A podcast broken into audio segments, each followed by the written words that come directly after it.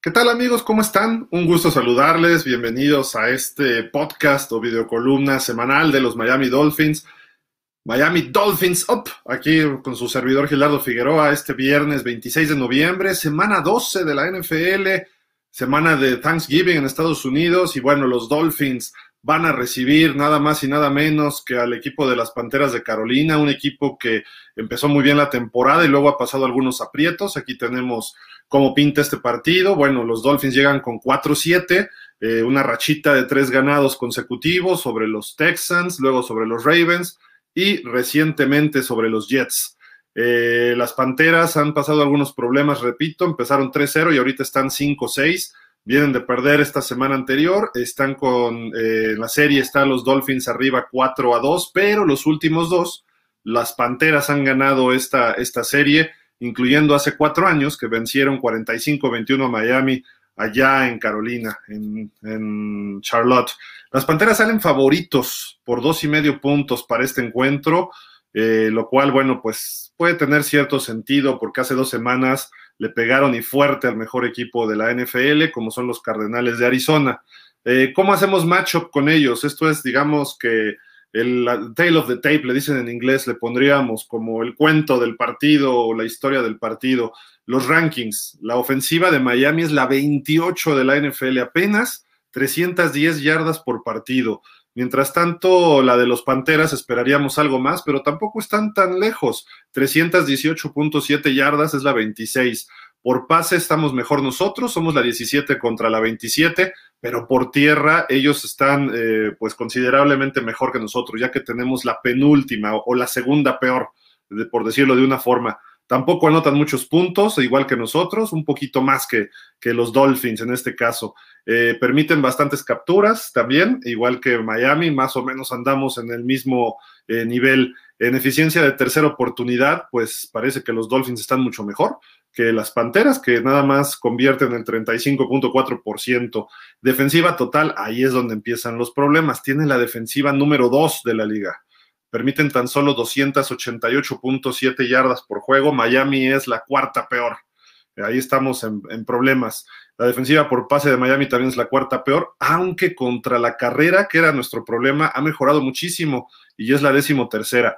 El problema del otro lado es que qué va a hacer Tua sin sus receptores. Tampoco van a estar Parker ni Fuller y es la defensiva número uno contra el pase. Así de que vamos a tratar de correrles, pero ahí tienen la 19, así de que va a estar difícil este, en este aspecto que los Dolphins puedan hacer algo eficiente. Además, tienen la sexta mejor de, son el sexto mejor equipo en puntos admitidos. Eh, Miami, el 23. Estamos siempre en la parte, pues, de la mitad para abajo, por así decirlo. En capturas, Miami está en la decimoquinta y aquí es donde brilla la defensiva de las Panteras. Entre dos jugadores que ahorita vamos a mencionar, Hassan Reddick y Brian Burns, entre ellos tienen 17 y media capturas en la temporada, casi las mismas que tiene Miami entre todo el equipo. Y Miami no tenemos ahorita algún líder, Emanuel Ogbano está muy bien, Jalen Phillips ha mejorado, eh, tiene apenas una y media captura eh, Christian Wilkins, o sea, los frontales o Andrew Van Ginkel tampoco ha tenido muchas. Las capturas de Miami han sido eh, algunos safety, algunos blitz de linebackers y de safeties, así de que estamos ahí un poco difícil. La conversión de tercera oportunidad son muy buenos ellos, es la quinta mejor, solo permiten 34.3%. Miami, Miami estamos pues para llorar, ¿no? La cuarta peor. somos buenos robando balones, pero somos malos entregando también. Somos el tercer peor equipo eh, en lo que se refiere a balones perdidos, pero somos el octavo mejor en balones recuperados. Ahí está un poco más balanceado, tampoco tanto, las Panteras, así de que no es un equipo realmente tan consistente el equipo de Carolina. Eh, poco conocemos de este equipo, pero bueno, aquí vamos a tratar de ver un poquito más de lo que son ellos, eh, para tratar de descubrir cuáles son las dos claves ofensivas y las dos claves defensivas para este encuentro. pues vamos a comenzar primero lo más importante hay que proteger a Tua. Los duelos de Hassan Reddick y Brian Burns contra Eichenberg y contra Davis se tienen que ganar sí o sí. Miami es el equipo que más presión eh, permite durante la temporada.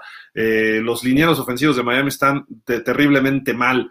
Eh, en lo que es Pro Football Focus y los rankings, entre Austin Jackson y Ray Reiter junto con eh, Jesse Davis, son de los que más, más eh, presiones a su coreback, ya sea Tua, ya sea eh, el caso de Jacoby Brissett cuando ha jugado, son los que más permiten. Y entre estos dos de la izquierda, ya les decía, tienen 17 y medias. Ese número 43 hay que estarlo viendo todo el partido. Se llama Jason Reddick. Tiene 10 y media capturas en la temporada. Está entre los líderes de la NFL. Y Brian Burns abajo, el 53, tiene 7 entre estos dos que les encanta presionar por fuera, van a estar causando muchos, muchos problemas. Y eso beneficia a que el juego aéreo de, los, eh, de las Panteras pues sea defensivo, sea mucho más eh, eficiente, ¿no? Y además ahorita vamos a ver en nuestro tercer clave, tercera clave del programa de hoy, va a quedar claro el por qué también ahí hay que tener cuidado. La segunda clave, contener el juego terrestre terrestre de Christian McCaffrey. Nos va a hacer daño por aire y por tierra, pero es importante que no nos pueda hacer tanto daño por la vía terrestre, porque si no, entonces su ofensiva todavía se abre más y le da más posibilidades a los, al equipo de Carolina. Hay que contenerlo no más de 80 yardas por la vía terrestre. Si él empieza a tener escapadas y empieza a funcionar eh, con acarreos profundos y largos, estamos en problemas, me refiero a los Dolphins. Entonces ahí hay que contenerlo. Eh, normalmente este muchacho anda entre 90 yardas por tierra y 90 yardas por aire. Hay que bajarle ese nivel por tierra. Si se puede abajo de 70, excelente. Si nos hace más de 100 yardas por tierra, creo que Miami, Miami estaría en serios problemas. Y eh, además es muy eficiente, sobre todo en los pasecitos, pues todos los flares o todos los pases a los corredores. Eh, es muy eficiente. Hay que ponerle ahí un espejo prácticamente a Christian McCaffrey todo el partido. Esta es la segunda clave, la cual creo que todavía es más difícil. Estos son los estrellas que tiene el equipo eh, de Carolina. Y siguiendo con otra estrella, regresamos a la defensiva.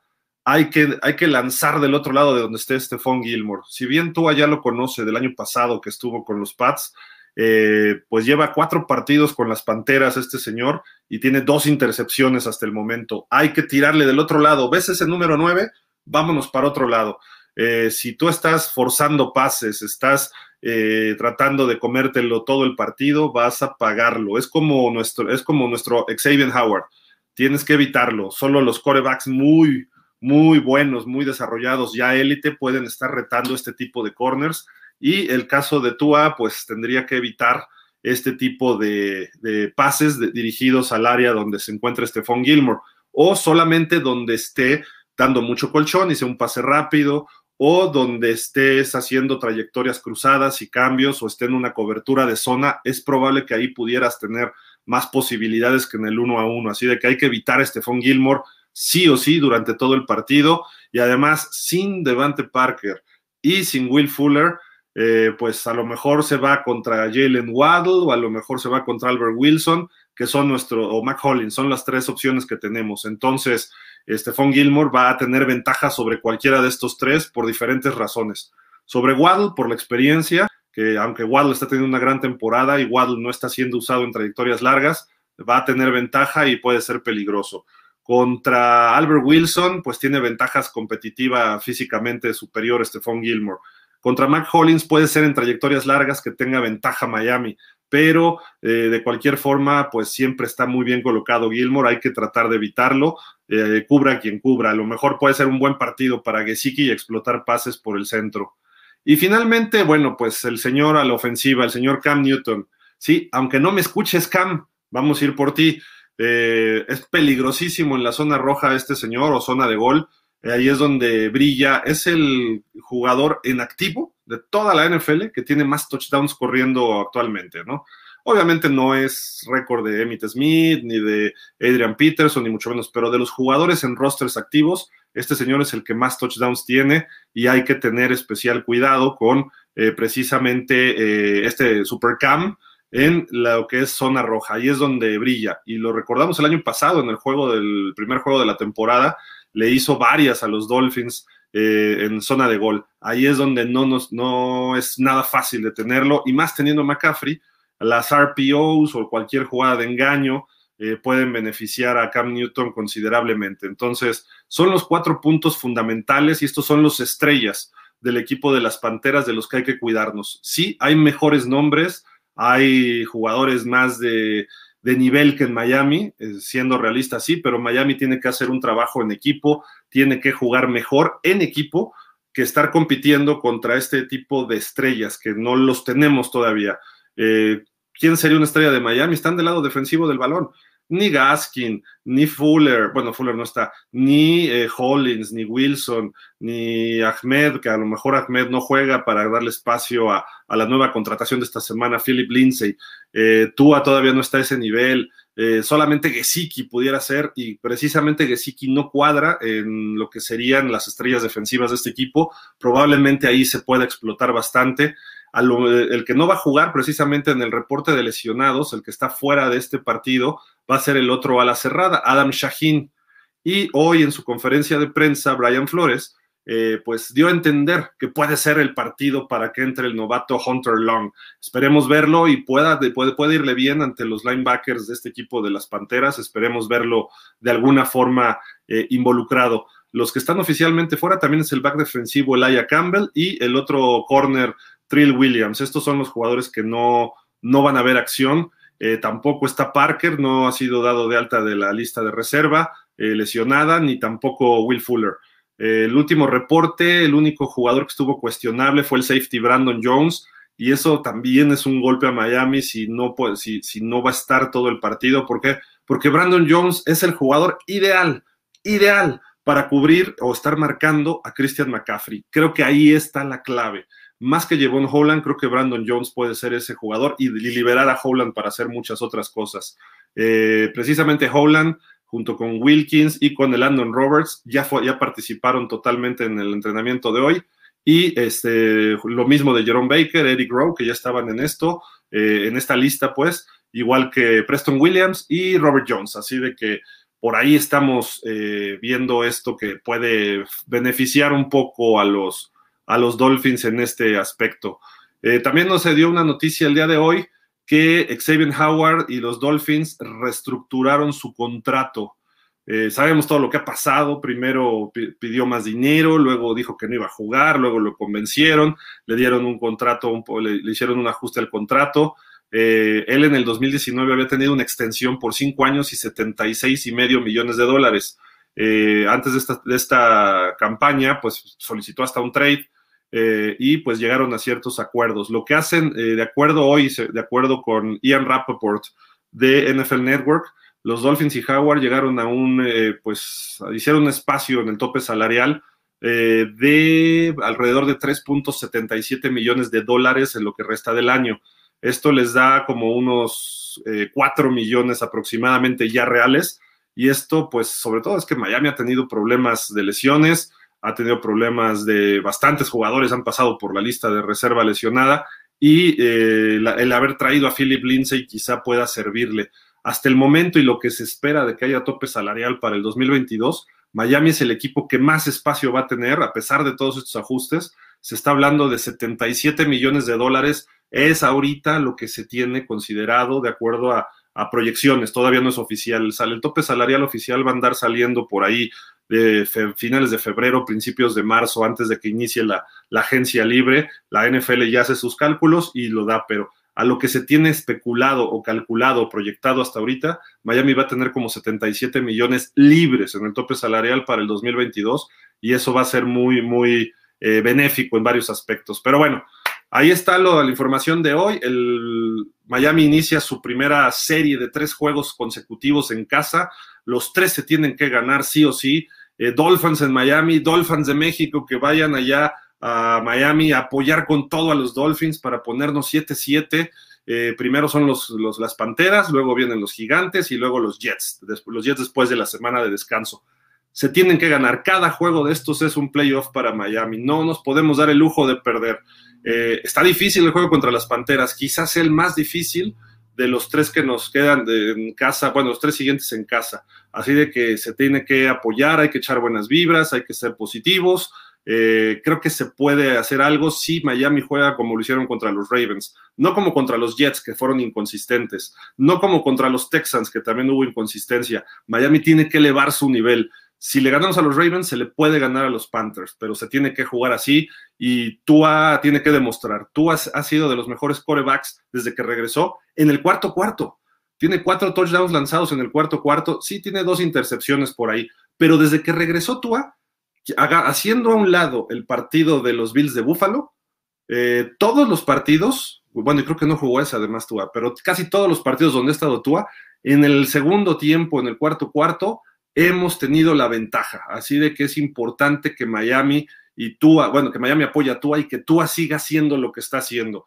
Eh, se puede equivocar, sí, pero va a tener la opción de darnos una victoria y eso hay que respetarlo, hay que apoyarlo. Eh, se tiene que jugar bien el segundo cuarto. Miami es de los mejores equipos en el primer cuarto, pero en el segundo es de los peores en la NFL. Se tiene que jugar bien primero y segundo cuarto. Eh, tener ventaja al medio tiempo es importante y si se puede considerable mejor. Esos dos equipos se defienden bien.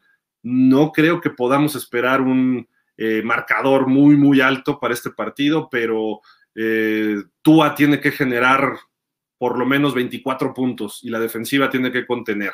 Entonces, esos son los, objetivos claros para este encuentro. Eh, voy a leer algunos comentarios de ustedes ya para también despedirnos.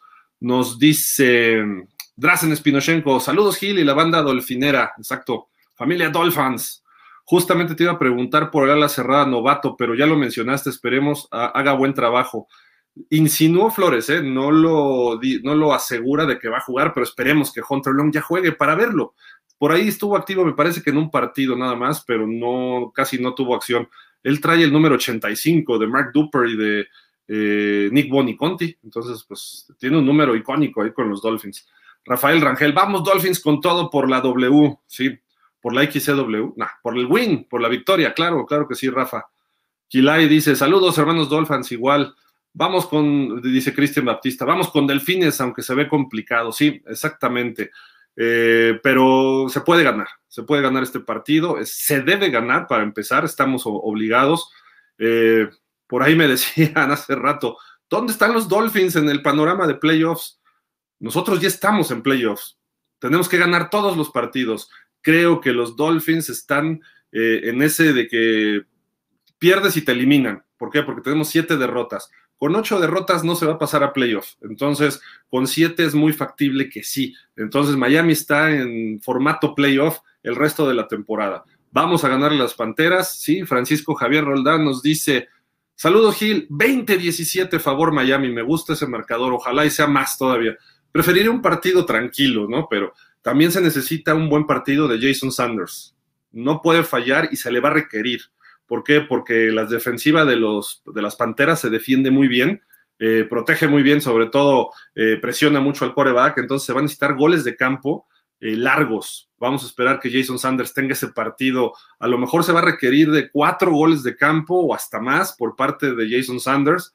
Tiene que funcionar. Y la defensiva tiene que generar, tiene que recuperar balones. McCaffrey es muy seguro, no fomblea el señor Cam Newton también es muy fuerte, pero pues hay que ir tras el balón y hay que ir tras el balón en, por aire y por tierra. La defensiva necesita recuperar por lo menos dos, de dos a tres balones. Esos son los objetivos eh, y obviamente no entregar, que es un problema para Miami. Cada juego Miami ha entregado el balón, irse en cero entregando balón y eh, recuperar dos o tres y eso nos va a dar buenas oportunidades. Dice Cristian Baptista, con siete victorias habría que mantener a Tua el próximo año con siete victorias consecutivas, o tú dices al final, bueno, de todas maneras, lo que sea.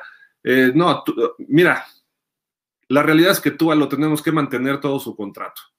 Eh, si ya está disponible Russell Wilson o Deshaun Watson ya arregló sus asuntos, o Aaron Rodgers o Matt Ryan, te lo traes, no hay problema, pero hay que mantener a Tua.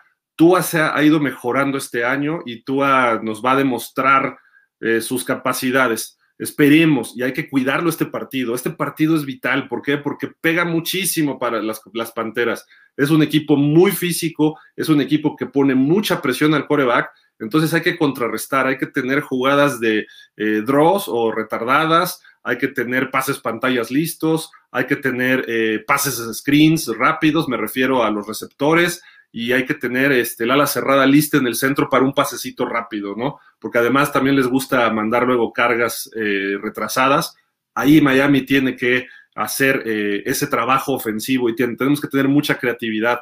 Cuidado con las reversibles. aquí no, aquí hay que ser frontal y vertical en corto, rápido, porque si no nos puede nos puede causar algunos problemas. Y nos dice Francisco, confío en Holland para detener a McCaffrey, a McCaffrey, perdón. Pues esperemos que sí. A mí me gustaría más Brandon Jones y esperemos que esté sano para liberar un poco a Holland y que Holland pueda estar presionándole a Cam o puede estar cubriendo pase porque tiene, ya interceptó me parece un, pase, ¿no? Pero necesitamos que esté más libre él. Y Miguel Darío Pérez dice, hola Gil, ¿qué sabes de la contracción del linebacker McManus? No sabía nada, discúlpame, no, no lo sé, eh, pero pues supongo que no va a estar activo el, este partido porque no lo vi en la lista de jugadores activos, eh, pero bueno, vamos a ver cómo, cómo se da esto. Y dice, veo que viene de los Santos. Perdón. discúlpenme, eh, discúlpenme, pues los Santos tienen buenos han tenido buenos linebackers, pero no me suena, la verdad, no me suena este muchacho. Eh, creo que en linebackers no estamos tan mal. Sí falta algo, pero no estamos tan mal. Eh, Scarlett, Landon Roberts, Baker, Van Ginkel, eh, subieron al roster esta semana a Vince Beagle. Ahí no me preocupa. Y Jalen Phillips, que juega de linebacker también, linebacker externo, no, no, no me preocupa ahorita tanto, ¿no? Este, creo que necesitamos más gordos en la línea y necesitamos en la defensiva, pues realmente es la línea frontal la que hay que apoyar. Wilkins ha estado medio lesionado, esperemos que se mantenga sano, va a jugar, ya, ya participó hoy. Por ahí creo que, gracias, Drazen, sí, disculpen, disculpen, no se ve bien estornudar aquí. Pero bueno, este, esperemos eso por ahí, ¿no? Que, que todo salga bien. Y pues bueno, vámonos ya. Y nos dice Francisco Javier Roldán, solo espero que tú haga buenas lecturas de la defensa. ¿sí? Y no necesitas tantas lecturas, tiene que ser un ataque muy rápido. Paz, paz, pases rápidos de dos segundos. De, que se desgasten Reddick y que se desgaste Burns tratando de pegarte, pero tú ya te deshiciste del balón. Un poco el estilo que usan los Pats, eh, que no, no le dan mucho tiempo para lanzar en su momento a Brady, ahora a Mac Jones, porque si no se te complica. ¿Por qué? Porque te ponen presión. Entonces, esa es la clave en el partido, soltar el balón rápidamente y que Tua no esté buscando receptores. El problema también es que nuestros receptores no generan espacio. Por eso hay que ser muy, muy creativos con trayectorias cruzadas, con el ala cerrada en pases rápidos, screens, o sea, sí que jale la presión, se cansa más rápido un linebacker que está presionando o jugadores de línea y que no puedas llegarles, empiezan a desesperar, sobre todo en el tercero y cuarto cuarto, y ahí es donde Miami puede empezar a notar más y puede moverse más. Repito, no esperemos un partido de muchos puntos, ojalá y Miami meta muchos puntos, pero eh, la defensiva a lo mejor va a tener que aportar puntos y los equipos especiales creo que sí, bastante. Entonces, pues nos vemos el domingo a las 12. Eh, muchísimas gracias a todos, les mando un saludo y pues esperemos que Miami eh, pueda salir adelante en este encuentro de la semana número 12 para seguir con vida. Eh, podríamos seguir con vida con 8, pero la realidad es otra. Tenemos que seguir con esos 7 perdidos hasta el, por lo menos hasta dentro de tres semanas y después ya ver cómo van dándose las cosas en el resto de la, de la conferencia americana. Por ahora me despido, muchísimas gracias, pasen buen fin de semana, cuídense y eh, me despido como siempre diciéndoles, fins up.